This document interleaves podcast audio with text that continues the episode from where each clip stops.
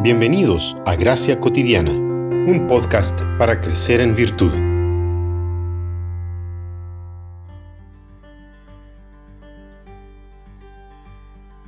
Entonces las mujeres dijeron a Noemí, Bendito sea el Señor que no te ha dejado hoy sin redentor, que el niño también sea para ti restaurador de tu vida y sustentador de tu vejez.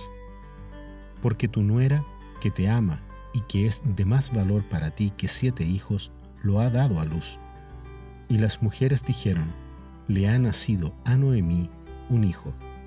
Ruth capítulo 4 versos 14, 15 y 17.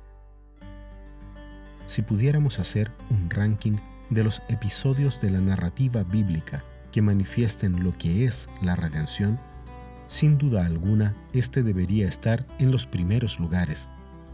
Y es que la historia de Boaz y Ruth está en medio de historias de vida dignas de una película. Boaz es hijo de Salmón, descendiente de la sexta generación de Judá, hijo de Jacob. Salmón se casó con Raab, la mujer que había sido prostituta en Jericó y que ayudó a los espías de Josué. Booz, por su parte, se casó con Ruth, una mujer moabita, pueblo que adoraba al dios pagano Quemos.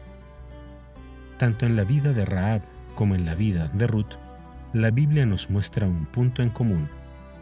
Ambas mujeres entran en la historia de la redención desde el momento en que reconocen al Señor como el Dios todopoderoso y fiel con su pueblo.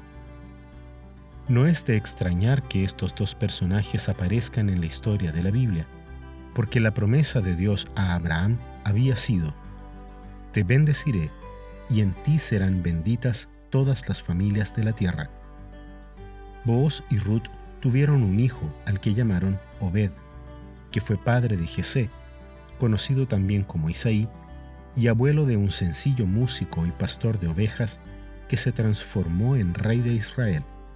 David, antepasado de nuestro Señor y Salvador Jesucristo.